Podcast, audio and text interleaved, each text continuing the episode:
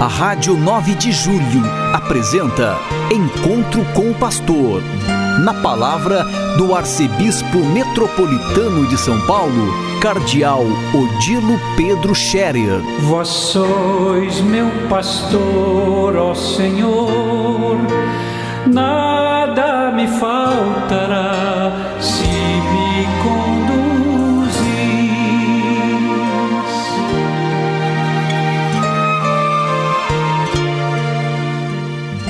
Queridos ouvintes da Rádio 9 de Julho, saudação e bênção para todos vocês neste dia 20 de janeiro. Hoje é festa de São Sebastião. São Sebastião, mártir de Cristo, soldado romano, ainda no início do cristianismo. Ele abraçou a fé, como acontecia com muitos outros, e praticava a fé cristã, mesmo às escondidas, mas quando ele foi descoberto, foi denunciado, então foi pedido a ele, exigido que ele renunciasse à fé e adorasse os deuses do imperador dos romanos. Mas ele se negou e então ele sofreu martírio. São Sebastião, portanto, mártir de Cristo, que deu a vida por amor à sua fé. Deu a vida porque amou Jesus Cristo e reconheceu que Jesus é o caminho, a verdade e a vida, e nele temos a esperança, mesmo se esta vida acaba sendo perdida pelo martírio, mas com a certeza de que Jesus é quem tem mais vida para dar. Jesus Cristo ressuscitado é aquele que garante a vida para todos aqueles que nele creem e o seguem. Jesus Cristo, naturalmente, ressuscitará e levará para junto de si todos aqueles que em vida ou em morte professarem o seu nome com fé e perseverança. Que São Sebastião interceda por nós para que também nós sejamos firmes e perseverantes em nossa fé, mesmo através das dificuldades que possamos enfrentar ao longo da vida. Eu continuo ainda hoje a minha visita à comunidade de Jordão, bem no interior do Acre, pertencente à Diocese de Cruzeiro do Sul uma comunidade retirada, onde se chega somente de avião, pequenos aviões, ou então de barco, mas o barco leva quatro, cinco dias para chegar até aqui, partindo da localidade mais próxima, que é Tarauacá, um outro município que também fica no interior do Acre. Não tem rodovia, não tem estrada, nem mesmo de chão, que chegue até aqui. E aqui a população, a maioria são indígenas ou de descendentes de indígenas. São mais de 30 comunidades indígenas e todas têm sua organização, sua escolinha, tem as aulas nos primeiros anos da escola na língua deles e depois eles passam a ter também aulas em língua portuguesa, mas se prevê que a cultura deles fique preservada, que eles mantenham a sua identidade, mas eles são integrados também na vida da cidadezinha, na vida da comunidade local. E agora, por este tempo da festa de São Sebastião, que é o padroeiro da comunidade de Jordão, nesta época estão aqui muitos indígenas também que vieram do interior para participar da festa e depois, pouco a pouco, eles retornam às suas comunidades. Algumas estão a 50, 60 e até 70 quilômetros, rio acima, rio abaixo, muitas horas de barco. Eles, em geral, eles têm barcos a motor, tem motorzinho é, de proa que é que move os, os barquinhos né, por esses rios pela floresta dentro. Pois bem, eles também estão integrados na vida da igreja, a paróquia aqui está bem organizada do ponto de vista missionário, embora não tenha um padre residente constantemente, mas a comunidade local, com catequistas, com ministros, visita as comunidades, passa também a assistir em vários sentidos as comunidades indígenas do ponto de vista religioso. E as coisas estão indo muito bem nesse sentido missionário com as comunidades indígenas.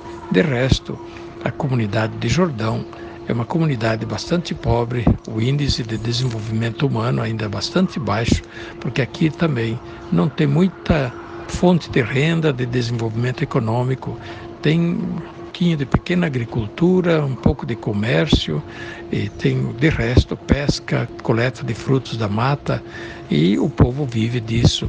É um povo, em geral, bastante pobre. E, além do mais, os produtos que aqui se vendem, eles vêm de longe e o frete é caro e acabam os produtos às vezes custando duas, três vezes mais do que custam nas outras localidades do estado de, do Acre.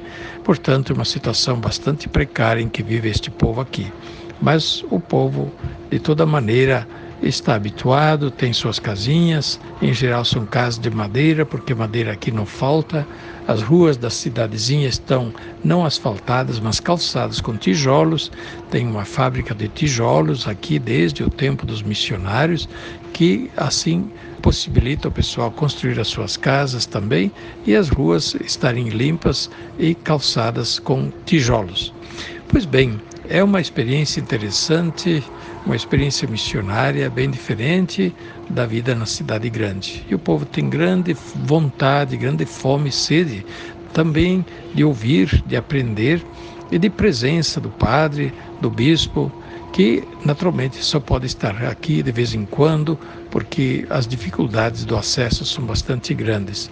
Mas isso significa que nós temos de fato ainda muito para fazer para termos uma presença constante de missionários ou missionárias que sejam sacerdotes ou religiosos ou diáconos ou que sejam leigos preparados, voluntários que possam dar a presença aqui, como no passado já houve missionários que fizeram isso e ajudaram tanto essas comunidades.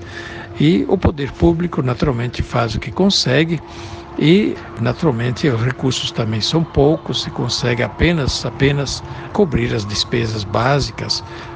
As pessoas quase todas vivem também de recursos públicos, de, ou são empregados públicos da prefeitura ou do governo, nos serviços à comunidade, ou então recebem ajuda através de Bolsa Família ou de outros subsídios para poderem viver e sobreviver.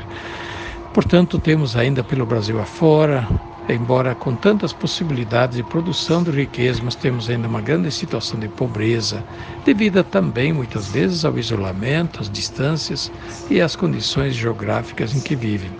Nós só temos que agradecer que em São Paulo temos tantos recursos, tantas possibilidades. Mesmo assim, nossa cidade também está cheia de pobres e, portanto, é um estímulo para que nós de uma forma ou de outra, ajudemos ao povo mais pobre e sofrido a também levantar a cabeça, a conseguir ter o seu bem necessário, sua casinha, seu trabalho, para ter a comida de todo dia, ter o necessário para cuidar da saúde, da alimentação, ter escola para os filhos, enfim, poder ter o necessário para viver dignamente. E é isso que nós buscamos também através das nossas paróquias, nossas obras sociais, através das muitas formas de presença e assistência junto aos pobres, os moradores de rua e também todos aqueles que, por uma razão ou por outra, acabam caindo na droga ou na bebida ou em outras situações que não conseguem mais sair e precisam ser ajudados. Graças a Deus temos tantas organizações ligadas à igreja e também não ligadas à igreja que prestam esse serviço àqueles que acabam caindo ao longo da estrada e precisam de alguém que estenda a mão como bom samaritano para ajudar a recuperar a vida. Continuemos a nos preparar para a festa de São Paulo Apóstolo, logo mais, dia 25. Faremos uma bela festa em toda a nossa arquidiocese, missas em todas as paróquias. Vocês também podem procurar, pergunte ao padre quando que é a missa na paróquia, no dia 25 de janeiro, porque São Paulo é o padroeiro de toda a nossa arquidiocese. E é claro, na catedral nós teremos as missas como no domingo, e eu mesmo celebrarei a missa às nove na catedral, que também será a missa oficial da festa de São Paulo Apóstolo, que é padroeiro também do município, da cidade e do estado de São Paulo. Fique com Deus, que sua graça os acompanhe. A bênção de Deus Todo-Poderoso, Pai, Filho e Espírito Santo, desça sobre vós e permaneça para sempre. Amém. A Rádio 9 de Julho apresentou Encontro com o Pastor, na palavra do arcebispo metropolitano de São Paulo, cardeal Odilo Pedro Scherer. Vós sois meu pastor, ó Senhor, nada me falta